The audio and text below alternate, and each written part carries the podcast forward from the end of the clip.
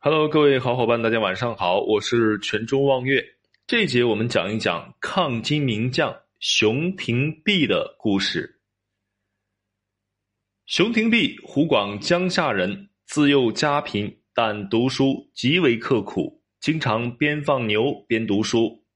万历二十五年，熊廷弼考取乡试第一名，第二年又考中进士。经过他人的举荐，二十八岁正式踏入政坛。万历三十六年，熊廷弼巡按辽东，在当时辽东边境时常有外族部落来犯，动不动就打一仗，搞得当时的皇帝明神宗非常头疼。熊廷弼仔细分析了一下辽东局势，提出筑城自守的建议，并且列出了十五条好处。明神宗采纳他的建议。果然，辽东情况变得明朗起来。明神宗赐他尚方宝剑，以嘉奖他的功绩。从这段历程来看，熊廷弼绝对是读书改变命运的人生赢家，而且有着敏锐的军事才能。但可惜的是，身为一代抗金名将，最后却因为个人恩怨，放弃了辽东的大好山河，被魏忠贤陷害，还落得传首九边的下场。天启元年，辽东边境战乱突起，努尔哈赤统一女真部落，开始有组织、有规模的攻打中原。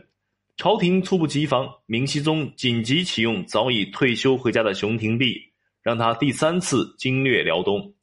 熊廷弼凭着自己丰富的经验，面对辽东失守的事实，他迅速制定了一套防御战略，稳定辽东。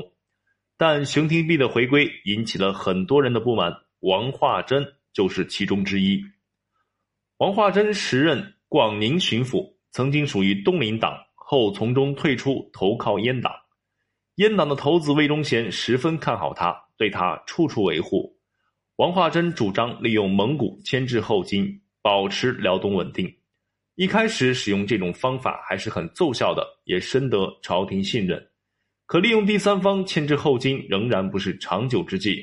王化贞治人有方，但军事才能一般，很快就和主张放手的熊廷弼产生分歧，双方冲突不断。再加上熊廷弼一向和东林党交好，两人矛盾不断升级。天启二年，努尔哈赤带领金兵突破王化贞的军队，辽东失陷，王化贞仓皇而逃，与驻军吕阳的熊廷弼会合入关。王化贞失守辽东，熊廷弼脱不了干系，两人都被判处了死刑。